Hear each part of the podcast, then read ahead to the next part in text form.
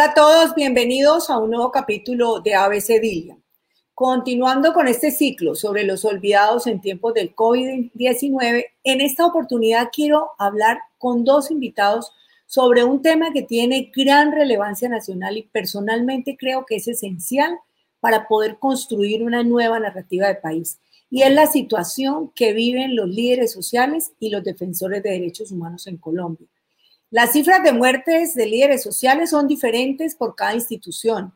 Por ejemplo, la Consejería Presidencial para los Derechos Humanos dice que los homicidios contra líderes sociales y derechos humanos en Colombia en estos, en estos tiempos del COVID fueron 37.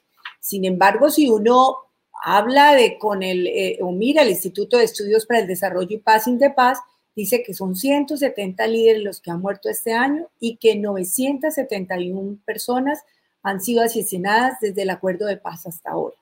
Pero más allá de las cifras y de los esfuerzos que se hacen en los gobiernos, me preocupa que los líderes sociales sigan siendo asesinados. Además, han surgido nuevos actores armados, ilegales, que están ejerciendo presión en los territorios y que ponen en peligro la vida no solamente de los habitantes, sino también de los líderes sociales y quienes hemos, trabajado en la mano de los líderes, eh, sabemos el papel que cumplen en sus comunidades y cómo pueden jugar ese rol tan importante de articulación de los gobiernos con las comunidades en los planes de desarrollo de cualquier región. De ahí, fundamental, pienso que debe haber una política pública integral.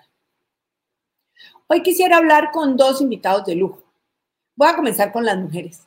Me siento muy honrada de contar con la presencia de una lideresa excepcional, de una amiga, Janet Mosquera, defensora de los derechos humanos en el departamento del Cauca. Ella sufrió el desplazamiento por la violencia y ha luchado por mejorar las condiciones de vida de su comunidad. Por eso fue elegida como Mujer CAFAN 2007. Precisamente esta semana, Janet fue víctima, al igual que su familia, de un atentado un hecho que rechazo rotundamente y que debe ser asumido como un, no debe ser asumido como un asunto aislado. Este atentado hace parte de toda una persecución sistemática que están sufriendo los líderes y las lideresas sociales como Janet. Nuestro segundo invitado de lujo, además amigo, Carlos Negret, defensor del pueblo, eh, abogado especialista en derecho internacional eh, de los derechos humanos, quien entregará su cargo el próximo 31 de agosto. Nos tocó bastante duro trabajar con las alertas tempranas. Durante cuatro años, Carlos viajó por la geografía nacional, conociendo de primera mano qué estaba pasando con los derechos humanos en el país. Tanto así que se ganó el apelativo de defensor caminante. En su labor estuvo atento a seguir, a, a poder hacerle seguimiento a cualquier hecho de violencia contra líderes y lideresas lo cual le permite pues tener una realidad eh, bastante, eh, eh, bastante grande al respecto de esta problemática. Bienvenidos a ABC y muchas gracias por aceptar la invitación. Para, para comenzar, quisiera saber para ustedes qué es un líder o una lideresa social, qué, qué los caracteriza. Eh, yo he venido escuchando algunas, algunas definiciones por otras personas, por supuesto. Por ejemplo, María Perdomo dice, ser la voz de aquellos que callan, ser quienes muchos admiran y que otros odian. A ver, yo quisiera, Janet, que me diga cómo define su labor, cuál es el propósito de una líder social. Bueno, muy buenas tardes, buenas tardes. Gracias, doctora Dilian. Eh, para mí es un honor estar hoy aquí compartiendo con usted y más con el defensor del pueblo, porque a él sí, sí que le luce ese nombre, el defensor del pueblo, el hombre que no tiene problema para llegar a cualquier rincón donde nos encontramos nosotros, los líderes, lideresas y defensores de derechos humanos, allá donde están los verdaderos líderes y lideresas en el territorio. Eh, para mí, vuelvo y repito, es un honor estar compartiendo con ustedes.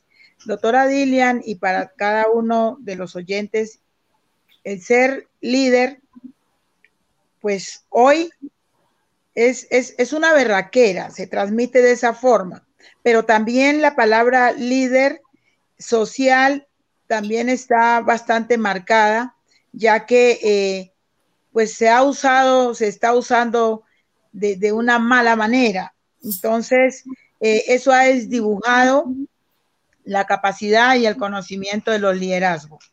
Pero todavía quedamos y siguen saliendo líderes reales. Eh, Janet Mosquera, como defensora de derechos humanos y lideresa y mujer negra, madre, hija, hermana, una guerrera, eh, es la voz del pueblo, la voz de los que no tienen voz. Y no es fácil, no es fácil, doctora, eh, decir uno, soy líder, porque cuando uno lo dice ya tiene un rótulo en la frente o en la espalda, porque eh, no sé por qué se da tanta rabia eh, decir soy líder, es decir, a, uno les molesta y, y, les da impotencia de saber que nosotros estamos en el territorio luchando, pero estamos protegiendo ese territorio. El buen líder y la buena lideresa y el defensor de derechos humanos protege ese pedacito de Colombia que le pertenece. Colombia es de todos, sí, pero nosotros tenemos un pedacito que se llama territorio ancestral y por lo tanto, eso es un buen líder, esa es una buena lideresa. Eso es lo que nos gusta hacer, luchar por el pueblo, luchar para que podamos seguir adelante. Hay muchas formas de ser líder. Hay líderes políticos, hay líderes sociales, hay líderes que están en la defensa de, de los artistas. Pero bueno, hablando de líderes sociales, entonces ya nos dijiste cómo es el liderazgo social. Para ti, ¿qué es un liderazgo social? Me parece que esa es, es la voz de las comunidades, de su territorio y defensa de su territorio. Eso fue más o menos lo que nos dijiste. Yo quisiera que Carlos, desde su mirada como defensor del pueblo, ¿cómo cree que es el papel de los líderes sociales en la comunidad?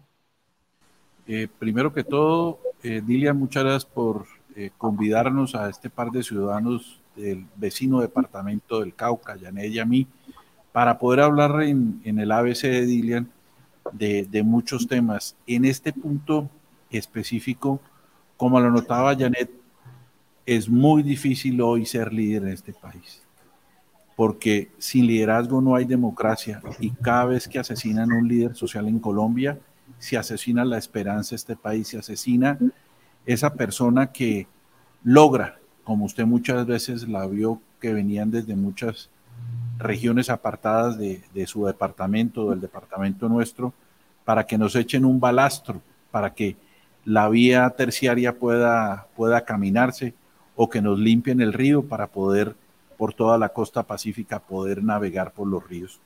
El liderazgo es pasión, es amor, es cariño, es respeto.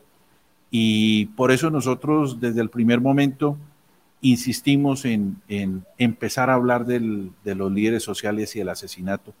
Pareciese, Janet que, y Dilian, que les duele a muchos ciudadanos colombianos que se asesine un líder social en el Bordo, en el corregimiento Angulo, en el corregimiento de Quintero, en el Hoyo, donde nadie conoce esos lugares y no los conocen porque no van, no caminan, no van hacia las comunidades. Y el liderazgo proviene porque no están de acuerdo con la minería legal, no están de acuerdo con el narcotráfico, no están de acuerdo con la deforestación y no están de acuerdo con la corrupción. Por eso asesinan a los líderes sociales porque se vuelven una piedra en el zapato para los ilegales de este país. Carlos y, y Janet, yo les pregunté esto porque pues es muy controvertido a veces el asesinato de una persona que se dice líder social, entonces se tiene que lograr como verificar y establecer cuándo un homicidio es perpetrado realmente contra un líder social y el gobierno nacional adoptó una, una metodología internacional de la Oficina del Alto Comisionado de las Naciones Unidas. Eh, yo quisiera que nos, nos explicaras un poco cómo es ese proceso de verificación. Es decir, cuando uno habla de un líder social, ya nos dijo Janet qué es un líder social y yo ya yo creo que lo tenemos muy bien tú también. Ahora, ¿cómo se verifica o cómo es ese proceso de verificación, Carlos? El problema en el país no se puede resumir en, eh, en el número de líderes sociales ni quién verifique y quién no. El liderazgo se vive, se siente. Y lo que ha ocurrido, por ejemplo, el caso en Buenaventura, Temístocles Machado, el hecho ya esclarecido que la fiscalía condenó a un pariente de él y a un tercero por el asesinato de un líder social. El hecho del asesinato no le quita el liderazgo ni lo que decida la fiscalía. ¿Cómo verificamos nosotros, Dilian? Hoy, como tú bien las notabas, la, la oficina de la doctora Nancy Patricia ha dicho que hay 37 líderes asesinados. Nosotros tenemos 74. En los últimos tres años, Naciones Unidas verifica en los sitios donde tiene presencia. Naciones Unidas. No va al Cañón de las Hermosas como fui yo. Y te llamé y te dije, Elian, tenemos un problema con los niños indígenas que se están muriendo e inmediatamente atendiste la alerta temprana, porque una alerta temprana atendida es una muerte evitada. En este caso, en salud. En este caso, de los niños. Nosotros verificamos cada uno el asesinato de los líderes en el sitio, en el lugar. Y por eso nadie puede negar de las cifras. Con otro antecedente, yo llevo cuatro años yendo a Ginebra al Consejo de Derechos Humanos de Naciones Unidas. Y la cifra que ha presentado Naciones Unidas generalmente son tres o cuatro eh, o cinco eh, personas asesinadas menos de la nuestra. De modo que la cifra es la misma. Y quiero decirle que Colombia ha hecho en este momento un proceso que debe estar terminando en el mes de septiembre, donde el país, cómo será de grave la situación que el gobierno del presidente Duque decidió hacer un COMPES para proteger la vida de los líderes, lideresas y periodistas y hasta allá tenemos que llegar. Porque casos como los que le ocurrió a Janet, que es una persona protegida, no puede volver a ocurrir. Y no puede volver a ocurrir porque cuando se lesiona o se amenaza o se asesina un líder, vuelvo y repito, se está asesinando la democracia. Y sin democracia no hay derechos humanos en Colombia. Sí, Carlos, y, pues yo pienso que a veces uno, uno, uno siente como que hubiese una persecución sistemática contra líderes sociales. Eh, ¿Cuáles son esas razones de esa persecución? ¿Por qué los matan? ¿Quiénes están detrás de esa violencia? Carlos, usted que se recorrió todo el país eh, eh, hablando y viendo los asesinatos de líderes sociales, cuéntenos un poquito. Dilian, yo en este momento y hasta el 31 de agosto también soy el presidente de todas las organizaciones nacionales de derechos humanos del mundo. Algo que me llena de orgullo haber podido representar a nuestro país. Y cuando uno habla que en Colombia desde el 2016 al 30 de abril de este año hay 645 líderes asesinados, pues es una cifra que aterra en cualquier foro mundial, pero también debería aterrar en Colombia. Pero en Colombia no nos aterra el asesinato de los líderes sociales, no nos duele el asesinato de nadie en Colombia. Los colombianos desafortunadamente tenemos un caparazón muy duro y nos falta un poquito de sensibilidad. ¿Por qué los asesinan y quiénes los asesinan? los asesinan porque los líderes sociales no quieren la minería legal en el Sindagua, en el Patía, en los ríos del departamento del Cauca, pero tampoco los quieren en eh, que ocurra lo que ocurrió con el río Bingo en Mercaderes, pero tampoco quiero que ocurra lo que ocurre en algunas zonas del departamento del Valle, porque no quieren el narcotráfico, porque no quieren la deforestación como ocurre en la Orinoquía, en la Amazonía, pero tampoco quieren que haya corrupción. Por eso los asesinan. ¿Quiénes los asesinan? Las bandas criminales, LN, AGC o Clan del Golfo, los caparros, disidencias de las FARC. Porque la paz fue muy importante entre el LN, entre las, FARC, entre las FARC y el presidente Juan Manuel Santos. Pero desafortunadamente, la paz había que invertir más en el territorio y tenemos que seguir invirtiendo en territorio porque Colombia se merece la paz y no la guerra. Y necesitamos invertir para que los campesinos, los indígenas y los afro no tengan que dedicarse a nada que sea ilegal. Cuando uno va a esos territorios, Dilian, la comunidad le dice, ¿qué quiere que le diga yo en Bogotá?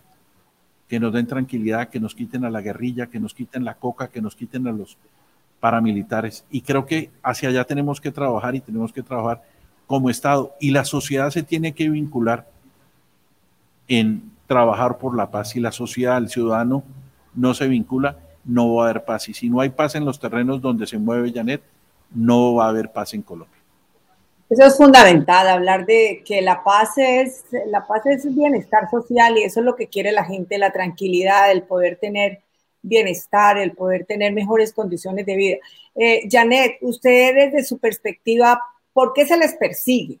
¿Hasta dónde están dispuestos a arriesgar sus vidas? Bueno, usted ha sido una persona perseguida y además pues una persona que, que ya se salvó de un, gracias a Dios, de un atentado. Cuénteme, eh, eh, ¿qué es lo que pasa? ¿Por qué, eh, hasta dónde ustedes arriesgan sus vidas? Mira, nosotros arriesgamos, aunque creemos que no arriesgamos la vida porque defendemos el territorio. ¿Por qué nos matan? Nos matan porque por nuestros territorios hay unos corredores estratégicos que pueden pasar el tema de toda la minería ilegal y todo lo ilícito.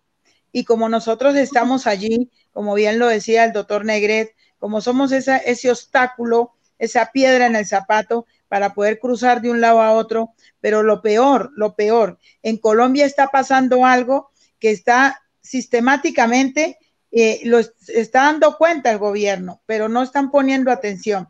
Y es el problema con nuestros niños, niñas, jóvenes y adolescentes. Hoy lo ilícito no está saliendo del país, está quedando aquí en el país. ¿Y quiénes son las víctimas? Los adolescentes y nuestros niños, por la razón de que nosotros, por eso es que estamos eh, en riesgo, porque somos esa voz, porque estamos protegiendo el territorio, porque estamos protegiendo a nuestros niños, niñas y jóvenes y adolescentes. Y sé que eh, es arriesgar la vida, pero yo siempre he dicho, si, si el morir un líder va a cambiar la historia de este país, va a mejorar para que muchas de nuestras comunidades estén tranquilos, pues tocará que arriesgar y llegar hasta allá. Yo por lo menos siempre sigo pensando que seguiré dando lo mejor de mí para seguir siendo la voz de los que no tienen voz y seguir protegiendo nuestros territorios. Para eso estamos y no dejaré mi liderazgo porque unos cuantos me quieran aterrorizar. Los buenos somos más, doctora. Sí, eh, mire que aquí hay una persona que pregunta que, si no le da miedo ser lideresa social con todo lo que ha pasado eh, y, que usted, usted cómo lo enfrenta en la cotidianidad. Esa es una pregunta de, un, de, eh, de una persona que está con nosotros conectada. Sí, miedo, sí, claro, como todo ser humano siente miedo, pero también siente uno cada vez que quiero dar un paso atrás, sale una mamá, preocupada, sale una madre cabeza de familia, sale una familia y empieza a pedir ayuda y a ver las injusticias que está sucediendo con nuestras comunidades, entonces vuelve uno y retoma. Eh, ¿Cómo lo vivo? Yo soy una mujer que me quedé totalmente sola, porque si me acerco a mis hijos, se dieron cuenta que por haberme acercado a una de mis hijas los puse en riesgo, pero ya ni los amigos, porque ya no tengo amigos, la mayoría me saludan de lejos porque la frase es, chévere, negrita, te queremos mucho, pero estar al lado tuyo es tener la lápida en la espalda, tú eres una bomba de tiempo. Y psicológicamente eso me, atormenta. La verdad, eh, aquí no pagan, el líder social no gana dinero, pero le gana a uno la satisfacción de saber que protege lo que nos pertenece ancestralmente. Bueno, para continuar haciendo esta radiografía y lo que ocurre con líderes sociales, cuéntenos, Carlos, ¿cuáles son las regiones donde más se amenazan líderes sociales? ¿Cuáles son las cifras? ¿Cuál es el impacto que tienen las regiones? ¿En cuál de las regiones? La, las regiones, todo lo que es el, el eje del andén pacífico, es preocupante la cifra. El Cauca se lleva el deshonroso primer lugar. Luego Antioquia, Norte Santander, Valle, Nariño. Desafortunadamente, donde hay todo el conflicto social, donde las disidencias de las FARC están y donde están en una guerra por el control político y por el control económico de las rentas ilegales, vuelvo y repito, minería ilegal, narcotráfico, deforestación, y en algunas zonas como Arauca, que ah, existe mucha corrupción, los líderes son asesinados por esas variantes, por estos grupos armados al margen de la ley. Y todo, Dilian y Janet, es por el control del, negocio, por las rutas del narcotráfico, por las rutas para sacar eh, el oro y algunos otros materiales, de modo que eh, todo el andén pacífico, el Bajo Cauca antioqueño con mucho problema. Últimamente, en, un, en una esquina entre Caquetá, eh, en un triángulo Caquetá, Guaviare y Meta, la situación está supremamente grave. Los campesinos están en, en la mitad de una guerra que existe con las disidencias de las FARC y los obligan a cultivar hoja de coca y además de a cultivar, los ponen les pagan 5 millones, de 5 a 10 millones por tumbar una hectárea. Grave para el país que estemos deforestando. Muy grave. Eh, eh, Janet, eh, ¿qué los hace tan vulnerables y, por, qué, por, qué, por qué no hay la protección real que se debería tener con ustedes? ¿Cómo cree usted que se, se debe hacer para cambiar esto, para que realmente los protejan? Inversión, inversión en los territorios, llegar con proyectos productivos a las comunidades, fortalecer a ese líder y lideresa que está trabajando, pero que es el único que conoce esos últimos rincones. Yo le haría una pregunta al gobierno nacional o a cualquiera. ¿Alguien conoce la vereda del Juncal? ¿Alguien conoce la vereda del Puro en el Patía? ¿Alguien conoce? Eso, se lo puedo, eso me lo puede responder el doctor Negret, pero nadie más conoce. Entonces nosotros somos una comunidad totalmente olvidada. existimos, sí, y contamos, pero realmente ni en el mapa nos vemos. Entonces, eh, yo creo que para fortalecer este tema de que no sigan matándonos a los líderes, que sigamos nosotros haciendo una protección colectiva en las comunidades, es hacer inversión inversión productiva, proyectos productivos para las madres cabezas de familia, proyectos productivos que en, por lo menos en la región del Patía se da la mejor sandía, el mejor melón, el limón Tahití y toda esa cantidad de frutas para nosotros poder seguir como campesinos, pero como negros, fortaleciendo y aportándole a los cascos urbanos. La verdad, lo que hace falta es un poco más de inversión. Dilia, si me permites, quisiera eh, eh, acompañar un poquito lo que dice Janet.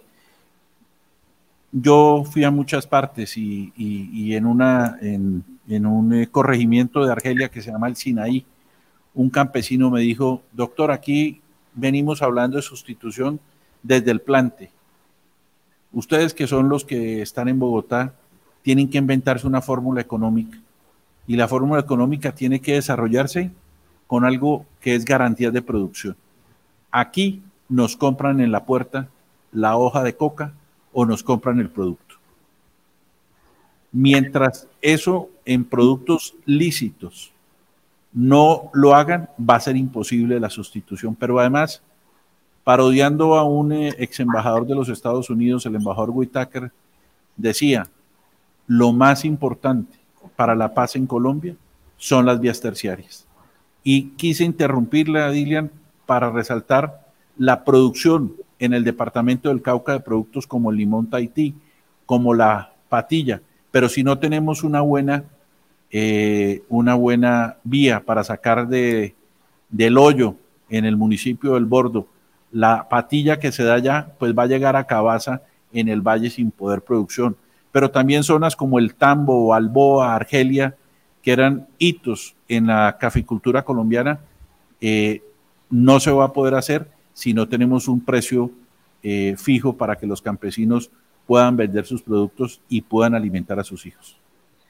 Eso es clarísimo, Carlos, y lo que decía usted de un principio eh, al inicio de esta charla, pues la paz no se hace si no hay inversión en los territorios, si no hay inversión en la gente.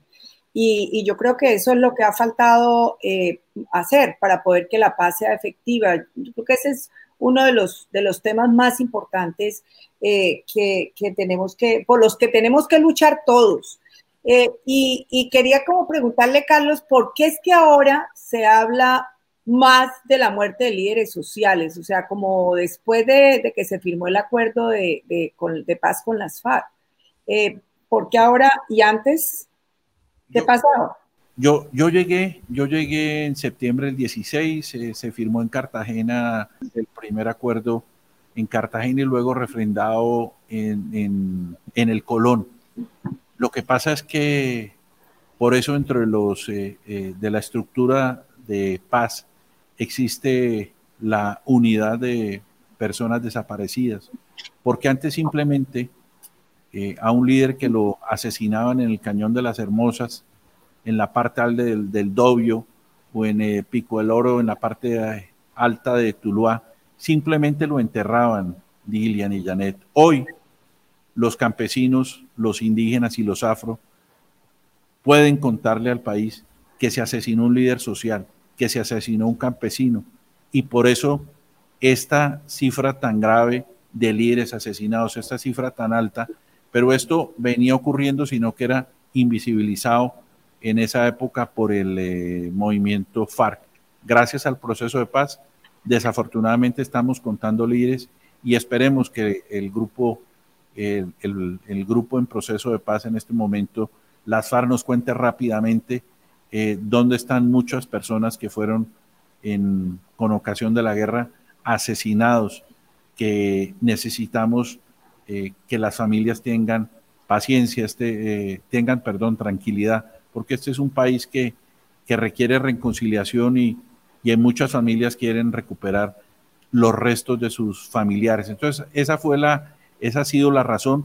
Y nosotros fuimos eh, como Estado la primera institución que empezó a llamar la atención del asesinato de los líderes sociales. Ya después entraron algunas organizaciones eh, como Somos Defensores, luego entró eh, la organización del doctor Camilo González Pozo, Luego entró eh, Naciones Unidas que empezó a verificar en terreno, pero lo importante es que en Colombia no nos podemos eh, aguantar seguir contando asesinatos, sino cómo prevenimos los asesinatos. Y vuelvo, puede ser una frase manida, una frase retórica, pero necesitamos invertir, necesitamos buenas escuelas, necesitamos que los niños vayan a la escuela y que no sean sujetos de reclutamiento, que tengamos unas buenas vías terciarias, que el balastro llegue y que no, que lo echen donde tienen que echar el balastro, que haya energía eléctrica, que haya agua potable.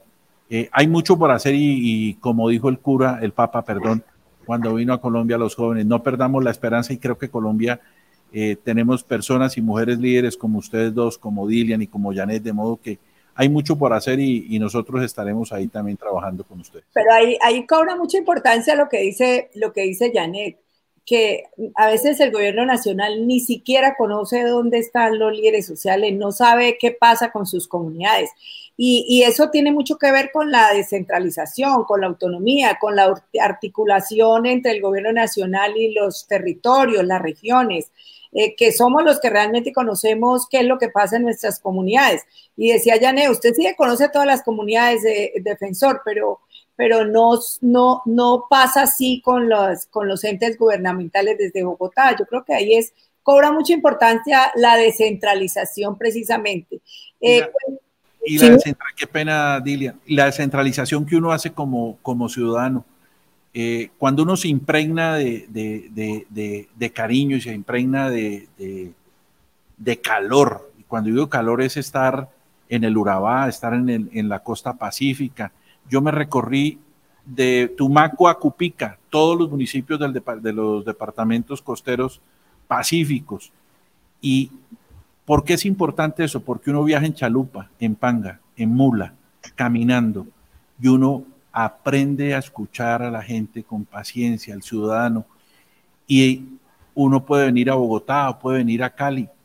Eh, usted también ha sido una mujer de territorios, de ir a los municipios, de ir a los corregimientos y uno desde, desde Bogotá, en el caso mío como defensor, nosotros le escribíamos a usted, le escribíamos al alcalde del Dobio, le escribíamos al gobierno nacional, a la ministra de Educación, al presidente, si le necesitamos tales cosas, porque las alertas tempranas de la Defensoría del Trabajo nuestro en terreno no es solamente de orden público, reitero, es de temas de salud como el que eh, en esta gestión mía y suya pudimos salvar a los niños eh, indígenas de la parte alta del Dobio, y tuve referentes como el alcalde de Cali que creían las alertas tempranas, en el alcalde de Medellín que creían las alertas tempranas.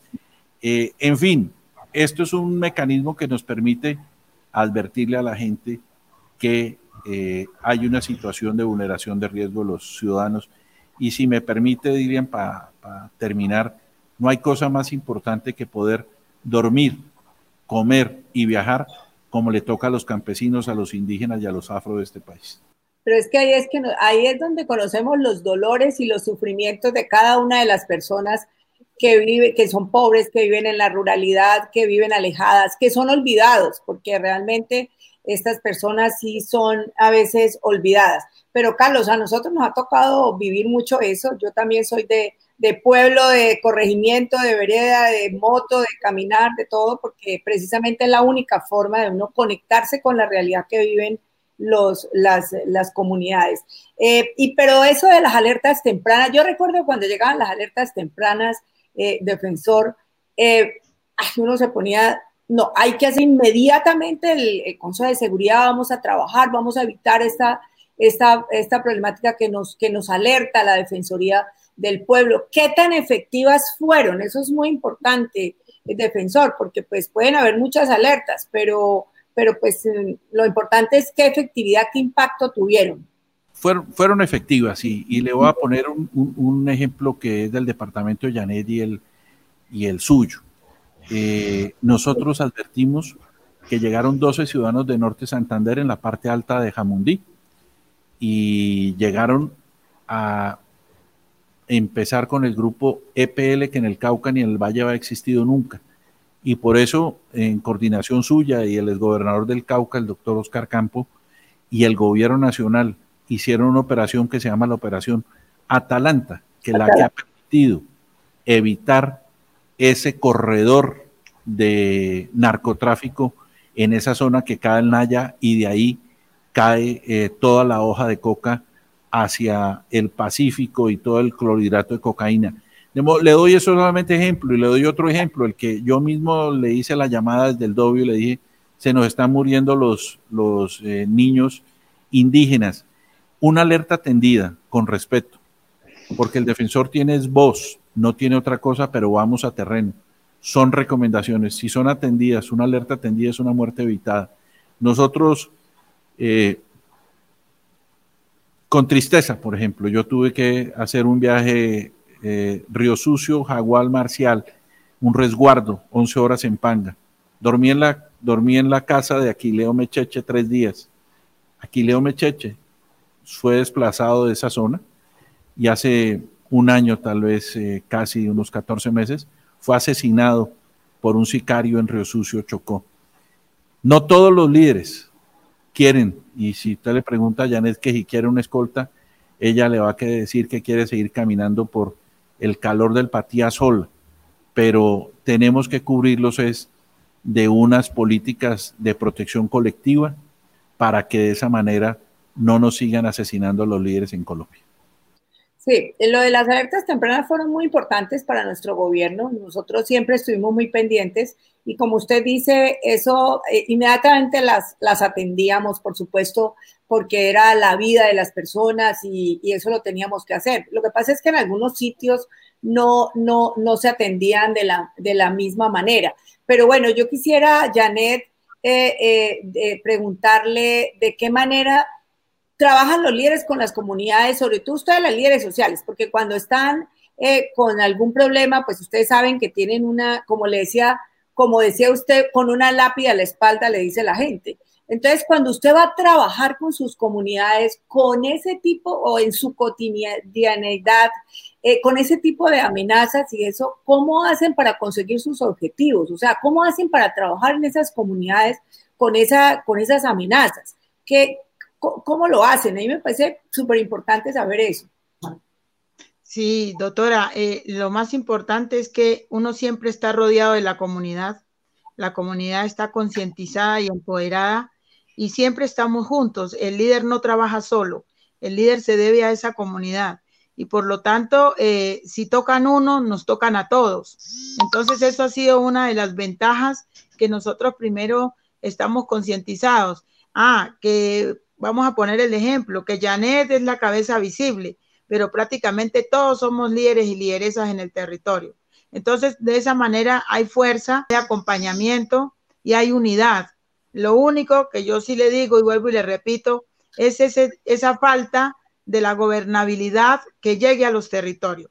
Si eso llegara, eso se complementaba, porque nosotros nos dedicamos a lo que tenemos que dedicarnos, a producir en el campo, pero también a formar la gente, a defender nuestros ríos, a defender nuestra tierra y a defender nuestra familia y a producir para los demás.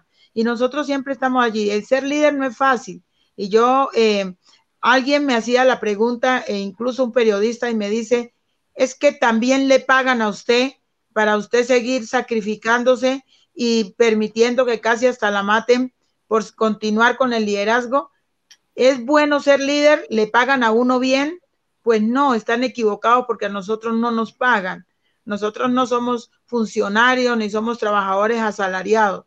Eh, es increíble ver que a veces uno como líder y lideresa consigue y puede pedir para la comunidad y en la casa de nosotros a veces ni siquiera hay para los hijos de uno. Yo he pasado por eso. Muchas veces eh, en mi casa aguapanela y pan, para con eso almorzamos y seguimos adelante, porque el líder siempre está para la comunidad. Y en mi tierra se dice, el líder es el primero que se levanta y el último que se acuesta, porque debe dejar claro que todo quede bien para continuar mañana. Así que eh, eh, gracias por estar pendiente, por proteger a los líderes, por preocuparse para visibilizar qué es un líder social y para dónde vamos, doctora. Eso me parece a mí genial. Ese es un trabajo que tenemos que hacer todos y yo creo que eh, todo el país precisamente debe conocer el trabajo que ustedes hacen y por supuesto darles la importancia que tienen ustedes y sus comunidades en sus comunidades para poder lograr ser, de pronto, eso que usted decía al principio, esa voz de la gente de allá, de su comunidad, con el Estado. A veces ustedes no son tan oídos, pero yo creo que los oyen más a ustedes. Entonces yo creo que esa labor es fundamental y hay que hacerla conocer.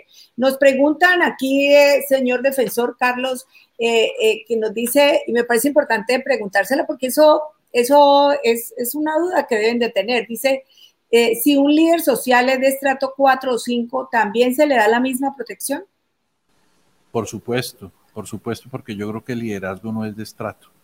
El liderazgo es de amor, de pasión, de compromiso con la comunidad y hay que darle la, hay que darle la misma importancia. Eh, al, al, líder social últimamente han tratado de estigmatizarlo, eh, y creo que ese no es el camino. A Colombia, a los colombianos han querido meter en, un, en una grieta, que es la grieta de la polarización, es la grieta de la estigmatización, y tenemos que trabajar eh, para que eso no ocurra. Y tiene que ser ese el camino, no el camino de estratos, no el camino de A o B, sino el camino en que todos podemos construir ciudadanía y construir Estado, porque si no, eh, Colombia no va a tener retorno. Es que precisamente yo creo que fue muy importante la pregunta porque ahora eh, se cree que entonces los líderes sociales son solamente las personas eh, vulnerables, y, pero no, cualquier líder es el que trabaja por una comunidad, no importa quién sea. Y precisamente ahí es donde tenemos que hablar de la unidad, de la unidad de, la nación ah, en pro de la, de la comunidad. para ir terminando, Carlos, usted fue pues un, gran defensor, de verdad, excelente, quiero felicitarlo. Nos tocó trabajar todos estos años y, sé de, su intenso trabajo. Eh, y bueno, ya va a entregar su cargo, lo entrega ahora el 31 de agosto. ¿Cuáles son esas recomendaciones que le daría usted al, nuevo defensor o nueva defensora para poder seguir defendiendo y apoyando a los líderes sociales y sus derechos humanos? Dilia, muchas gracias. Eh, no, la recomendación es uno al que, al que venga, eh, simplemente el, defensor tiene que ser un, más que títulos, más que ser experto en muchas cosas, tiene que ser experto en ciudadanía, ser experto en ser una buena persona, en ser un buen ser humano, en tener paciencia, en ir a las regiones, escuchar sin afán. Yo le quiero contar una anécdota. Yo terminé un día en Mapiripán Meta y a las 4 de la tarde teníamos que salir porque se iba la luz del sol y el jefe de seguridad me dijo, nos vamos. Le dije, no, porque me quedan 15 personas. Me demoré en salir y claro, terminé en la mitad de un río eh, encallado. Pero lo importante con, este, con esta anécdota, quiero significar, Janet y Dilian, es la importancia de las comunidades en regiones donde no va nadie. Y yo fui a zonas donde no, no volverá nadie, tal vez volveré yo algún día, pero eh, la gente, el ciudadano se merece que vamos hasta las regiones, durmamos allá en chinchorros, en el piso, en una buena cama o en no cama, pero lo importante es estar con ellos, tranquilos. Y eso, paciencia, confianza en la comunidad. Y esta es una institución muy fuerte. Este trabajo que hice yo lo hice porque aprendí de los servidores de esta entidad que permanentemente están en región acompañando a las comunidades. Y además tienen credibilidad, que eso es muy importante, tienen, generan confianza en las comunidades. Mientras que no se genere confianza, difícilmente se puede hacer una labor. Así que yo creo que eso es lo que tienen sus, las, las personas que trabajan en la Defensoría. Janet, cuéntenos, ¿cómo cree que se debe proteger la vida de los líderes sociales y qué cree que debe hacer el Estado desde lo nacional, lo territorial, por ustedes, por los líderes sociales y sus comunidades?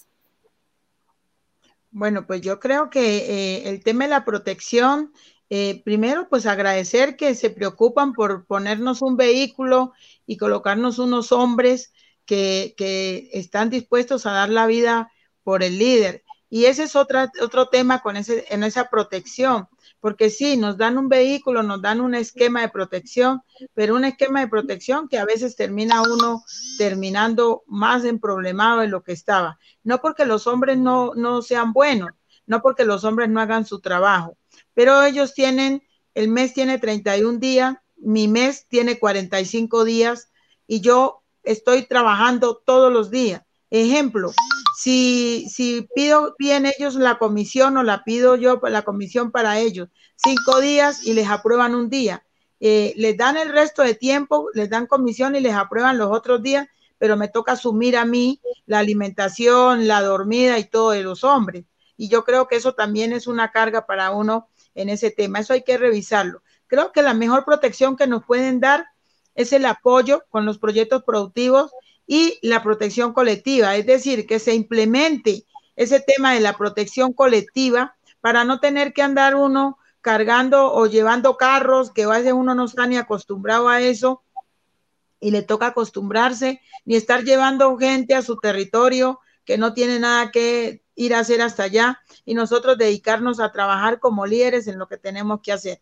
Yo creo que el, el Estado tiene que eh, mirar ese tema eh, de protección a líderes y cuando los líderes piden protección, que no se metan en la cabeza que es un chaleco, un celular, tres hombres y un vehículo. No, sentémonos a mirar la estrategia de cómo queremos la protección. Pregúntenos qué clase de protección estamos buscando, porque sí, la protección colectiva creo que es la mejor salida de fortalecer nuestras guardias. Ejemplo, nosotros tenemos la guardia cimarrona, y con esa guardia cimarrona nosotros estamos siempre protegidos y tratando, por eso se ha evitado que muchos negros y negras líderes en los territorios hoy ya no existan. La guardia cimarrona, que es lo que tiene que ver con la comunidad negra, eso nos ha favorecido de mucho. Entonces, yo creo que sí, sigo repitiendo el tema de la inversión, inversión social, porque una paz con inversión social, esa es una paz completa, pero una paz simplemente para unos cuantos, porque realmente a veces uno se preocupa de qué pasa estamos hablando si cada día estamos peor, doctora. Sí, eh, y hay que fortalecer esas guardias, ¿no? Esa guardia cimarrona, esa guardia indígena, hay que fortalecerlas. A nosotros nos tocó desde la gobernación hacerles un fortalecimiento para que eh, pudieran eh, ustedes estar seguros. para terminar, yo quisiera hacer como unas reflexiones. Mm, ahorita me dan su opinión. La primera es que es después de, escucharlos, eh, primero es fundamental que exista acompañamiento institucional a los líderes sociales, el trabajo que se puede hacer con ellos, escuchar a los líderes sociales, es, eso es algo muy importante que deben de hacer las instituciones, no solamente territoriales, nacionales, sino territoriales. Eh, yo pienso que se debe construir como una nueva narrativa de país, donde donde, donde ese tipo de discusiones, lo que les pasa a ustedes, lo que, lo que defienden ustedes como líder, eh, importen, porque a veces como que no importan. Y, y, primero, eh, eh, pues protegerlos. a ustedes primero, pero también proteger de que ustedes son esa voz de las comunidades que durante mucho tiempo han estado en el olvido y que debe ser prioridad en la atención del gobierno nacional y de las administraciones regionales. Más allá de los números estadísticos, estamos hablando de vidas, de personas que son motores de paz y desarrollo en sus comunidades. Y por supuesto hay que protegerlos, hay que respetarlos y reivindicar esas, esa labor que ustedes realizan.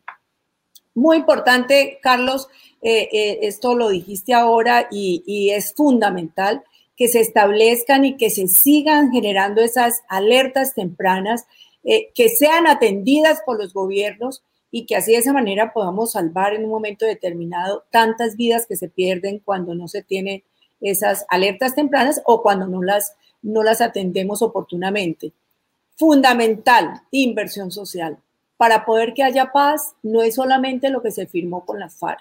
Lo fundamental son es la inversión social, es la inversión en la gente, en los territorios, en las personas, en lograr mejorar condiciones de vida, en ver cómo no solamente se le ayuda a los campesinos para sus cadenas productivas, sino como decía Carlos, con sus vías terciarias, que es fundamental para que ellos saquen sus productos, mejorar esa, eh, mejorar esa, esa calidad. Eso es fundamental y yo creo que allí debemos, debemos de, de mirar.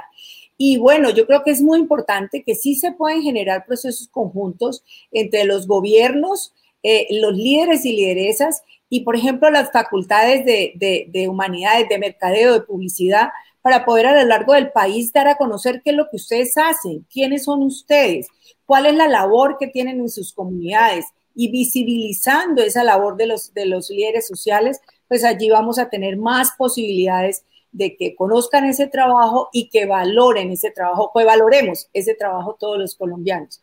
Bueno, yo creo que esas eran como unas reflexiones corticas. Carlos y Yané, ¿hay alguna otra reflexión que ustedes quieran hacer al respecto? Eh, yo diría, yo diría para terminar, Dilian, primero muchas gracias de, poder haber estado aquí, Janet, de acompañarnos. Mi Dios la, mi Dios la protegió y la Virgen Santísima la protegió esta semana tiene que cuidarse mucho, Janet. uno, de uno se enamoran unos personajes que uno no sabe por qué, pero es por lo que uno dice. Entonces hay que cuidarse siguiendo y diciendo las cosas que usted dice, pero también eh, protegiéndonos. Yo creo que logramos colocar las alertas tempranas en la opinión pública y vuelvo y repito, una alerta atendida es una muerte evitada creo que tenemos que coger las palabras eh, sencillas de Jan en el sentido eh, en seguir trabajando en los documentos para que haya una protección colectiva de las comunidades, que esa protección colectiva salga de la misma comunidad para no tener carros blindados, para no tener escoltas que no son de la zona. Y otra cosa que, repito, me la dijo un campesino del corregimiento del Sinaí en Argelia, garantías de producción para los campesinos. Si logramos hacer eso, es bien importante. Y además, creo que cualquier recurso que le eh, demos a la Unidad Nacional de Protección será bienvenido. ¿Por qué? Porque la UNP ha funcionado, salvó a Francia Márquez, salvó a Clementina el 5 de mayo del año pasado y son, son eh, ciudadanos que nos protegen todos los días y que arriesgan la vida por nosotros, de modo que también hay que buscar cómo mejorar las condiciones de la, de la UNP. Es un billón de pesos y si hay que colocarle otro billón de pesos, hay que colocársela por la vida de los líderes y lideresas. Mil gracias, doctora Dilian, mil gracias, Janet, y un abrazo fraterno desde la fría Bogotá. Gracias a ustedes, Janet. ¿Tiene otra reflexión? Sí, yo lo que puedo decir de antemano, dar las gracias, dar las gracias a usted, doctora, eh, doctor Negret, porque son maravillosos líderes.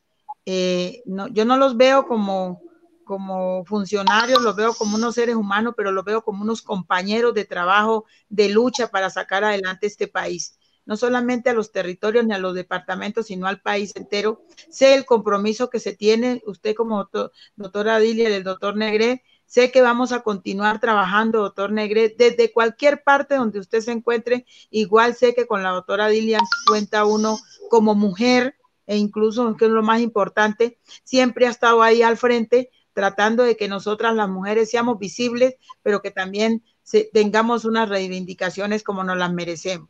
Decirles no, que vamos para adelante, que este país es de todos, que aquí cabemos todos. Y vuelvo y repito, los buenos somos más y Colombia es de todos y entre todos lo sacamos adelante. De verdad, muchas gracias y cuenten conmigo y aquí van a tener a Janet hoy, mañana y siempre, porque negra tendrán para rato. Así es, Dios quiera que sí, yo sé que la va a acompañar Dios para que la podamos tener muchísimo tiempo más.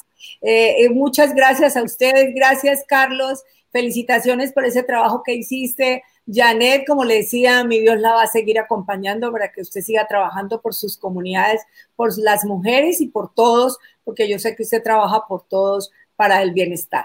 Eh, bueno, yo creo que eh, terminamos este ABC. De verdad me siento muy satisfecha de haber podido visibilizar esta problemática tan importante y bueno, los espero el próximo domingo en, nuevamente en este programa para poder hablar siempre de los olvidados, los olvidados en el tiempo del COVID. Muchas gracias.